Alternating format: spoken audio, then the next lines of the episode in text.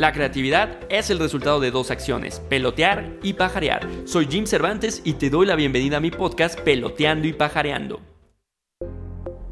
En nuestra carrera profesional no hay duda que las personas que aguantan y controlan el nivel de estrés serán aquellas que tengan los puestos más altos y consigan realizar sus proyectos. Tal vez aprendiste muchas cosas en la escuela, en los cursos, has invertido dinero y horas en entrenamientos de diferentes capacidades, pero si no has dedicado tu tiempo a aprender cómo controlar el estrés, no solo terminarás enfermo, sino que no lograrás escalar en tu organización y mucho menos perseguir tus sueños. ¿Es fácil? Claro que no. Es extremadamente difícil. Por eso solo unos cuantos llegan arriba y tienen sus proyectos como independientes, pero imposible no es. ¿Se logra con un curso o técnica preestablecida? La respuesta es no. Se logra al igual que cualquier otro ejercicio con mucha práctica. ¿Se vuelve un hábito? Creo que definitivamente no porque cada situación es diferente y el cerebro no reconoce la forma de actuar de manera preestablecida, pero sí puedes al menos identificar que es una situación de estrés y por lo tanto no dejarte llevar. Tal vez muchos están pensando, pues no todo mundo quiere llegar muy lejos. Pues primero para ellos no es este podcast. Y segundo, todos deben aprender a controlar el estrés porque cualquier situación en la vida puede requerir de estabilidad.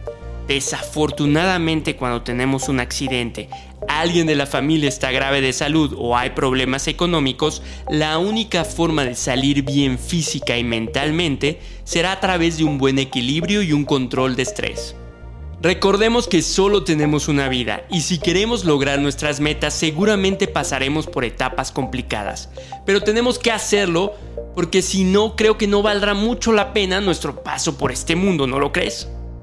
Si sigues escuchando es porque quieres ser de ese 5% de personas en el mundo que son soñadores y que quieren hacer la diferencia. Aquellas que están conscientes de que el estrés será parte de su vida diaria, pero también saben que podrán salir ilesos y no saldrán corriendo al primer síntoma de presión. Aparte, en una o dos ocasiones, claro que puedes huir y resultará pero por un tiempo corto, porque en menos de lo que crees, otra circunstancia te enfrentará a un nuevo reto. Si no aprendes la lección, tu vida estará llena de miedos y de frustración. Si uno pone en Google la palabra estrés, te aparecerá una definición que dice, estado de cansancio mental provocado por la exigencia de un rendimiento muy superior al normal. Suele provocar diversos trastornos físicos y mentales. Claro que es un cansancio mental, en eso estoy súper de acuerdo. Y es justo una falta de entrenamiento de tu mente, pero no creo que es por la exigencia de un rendimiento muy superior al normal. En sí, todos si queremos causar una diferencia y ser exitoso deberíamos de cajón tener un rendimiento superior, pero no va por aquí mi punto de vista. Sí estoy de acuerdo en la parte que dice que te causará trastornos físicos y mentales si no logras al menos domarlo. Pero yo definiría al estrés como ese cansancio físico por una falta de control mental. Y digo esto porque uno decide qué te causa estrés y qué no. Para algunas personas ir a un parque de diversiones y subirse a las montañas rusas más intensas puede ser súper placentero. Y para otros es el momento más estresante. Creo que a los que nos causa estrés puede ser porque nos dejamos llevar por nuestros pensamientos. Nos hacemos preguntas inmediatas como ¿y si se cae el juego? Hasta ¿y si me muero?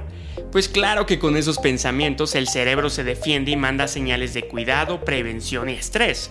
Pero lo importante aquí es cómo una persona puede sentir algo y cómo la otra le da un significado totalmente diferente y reacciona de distinta manera. Profesionalmente nos puede destruir el estrés. Este hará si tenemos un trabajo que renunciemos o que nos enfermemos. Seguramente has visto personas que se ven muy seguras y confiadas, pero de pronto son hospitalizadas con enfermedades críticas y te preguntas qué sucedió porque era alguien que parecía controlar la presión. El chiste no es que disimules, el objetivo es que lo reduzcas. Ojo, digo reduzcas porque no se puede eliminar del todo. Es una respuesta inconsciente, pero sí se puede disminuir y en mucha medida. ¿Cómo hacerlo profesionalmente? Aquí te voy a compartir algo que a mí me ayuda. Siempre los estímulos de estrés se presentan cuando alguien te solicita algo o tú te metes algo desconocido. La respuesta siguiente es sentir miedo. Lo que te recomiendo es que ni le des vueltas. Lo apuntes como una tarea y pienses, ya veré cómo lo resuelvo. Y esto será un hecho si no recuerda todas esas veces que solucionaste algo que no sabías. Esto es una tarea más. El problema es que cuando estás escuchando quieres resolver de inmediato y cuando no encuentras la forma te sientes presionado.